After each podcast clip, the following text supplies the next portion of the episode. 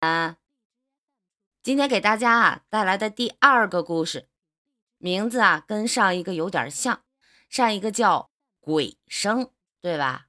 那今天给大家带来的第二个故事，名字叫做凿声。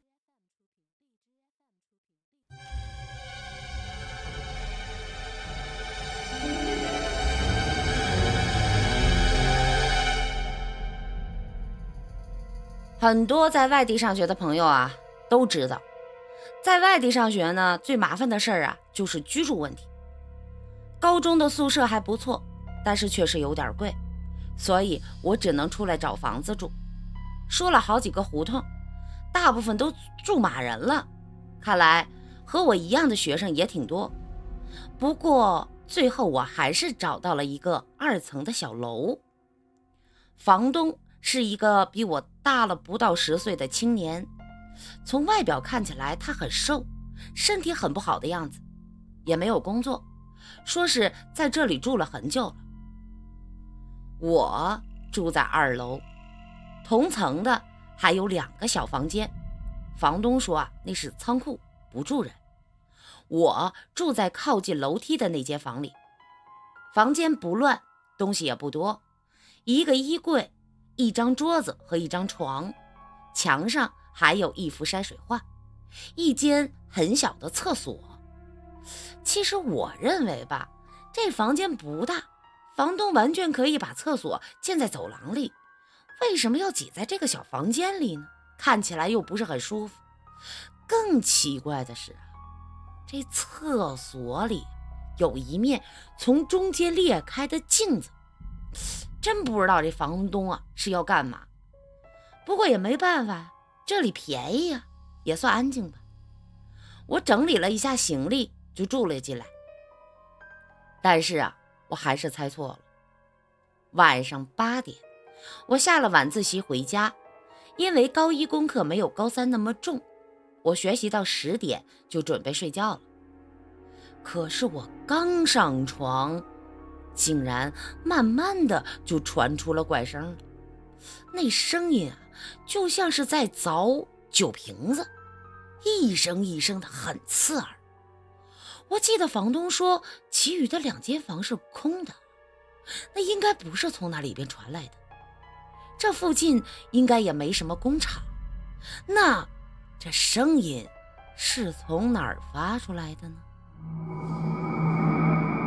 我捂着耳朵，虽然耳朵里灌着凿子的声音，但是我还是慢慢的睡着了，声音也慢慢的变淡。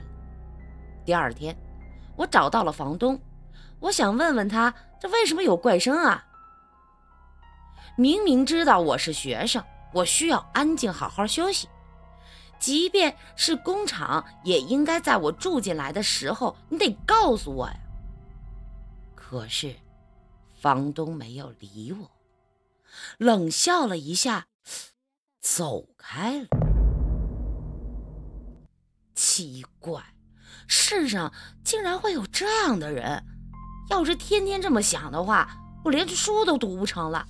看来我还得再找个房子，现在只能是暂时的居居住在这里。又到了晚上。今天呢，我回来的有点晚，回来一看，哎呦，已经九点了。放下了书包，先去洗了把脸。我洗完脸才发现，那镜子好像又裂了。我记得昨天才裂了几道，那现在这裂纹又更密了，把我的脸撕成了蜘蛛网。加上黑红色的镜框，这让我就想快点离开这里。转眼又到了十一点，我该睡觉了。看来今天要把耳朵堵上才行，不知道今天会不会有声音。我躺在床上闭着眼睛，昨天那种奇怪的感觉又来了，我开始迷糊了，渐渐的。我睡着了，我做了一个梦，梦里有一个穿着黑色睡衣的人，那是个女人，四周都是灰白的。那个背影看起来很年轻，像是个二十岁出头的小姑娘。我没有看到她的脸，但是我看到了她的手，那手是黑色的，很老很老的一只手，手上还拿着一把充满了铁锈的凿子，然后渐渐的消失了。我醒了。台灯的光照的房间有点阴森，我的背已经湿透了。声音不知道什么时候已经响起来，今天的声音比昨天的还要大，震得我头痛死了，感觉全身都在晃。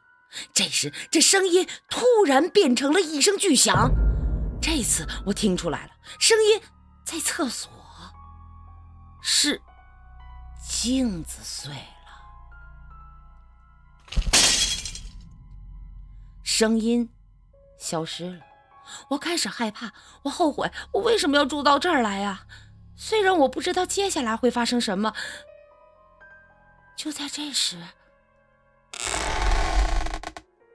厕所的木门被推开了，昏黄的台灯中，我看到厕所的缝里边伸出了一样东西，那是一只手，黑黑的。很苍老，手里抓着一把凿子。灯突然灭了，你们猜是谁在凿我的镜子呢？